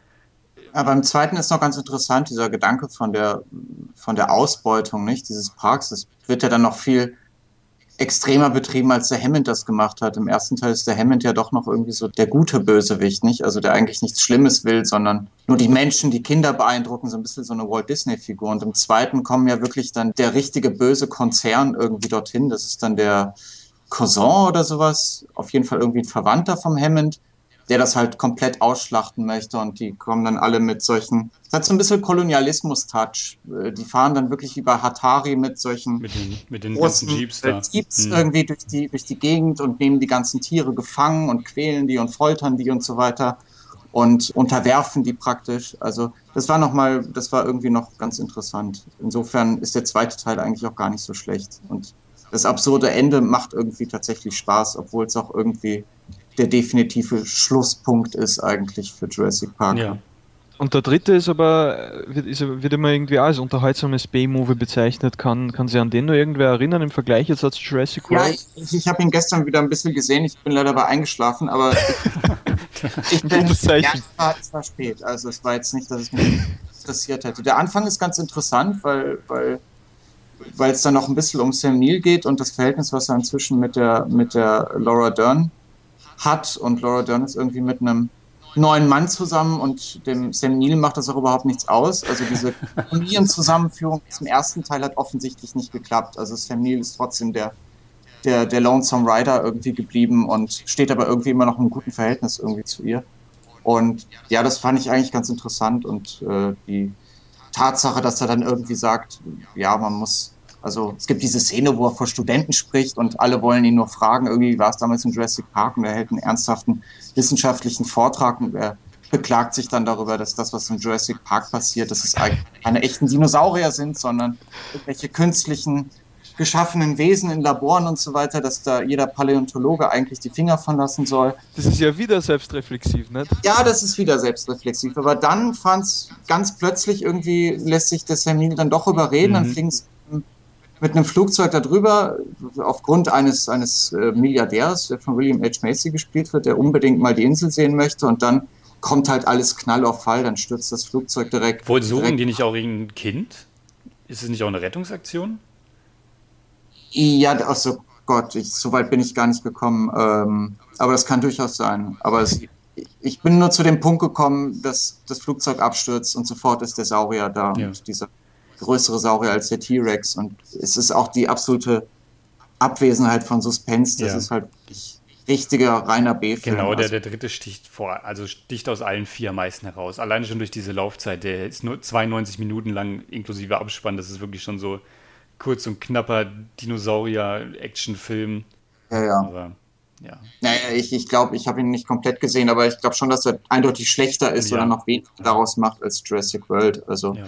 Ich würde Jurassic World ganz klar auf Platz 3 setzen nach Jurassic Park 1 und Lost World. Okay. Na gut, ich denke, dann sind wir durch für heute. Also, wir danken natürlich allen, die wieder eingeschaltet haben zu unserem Podcast.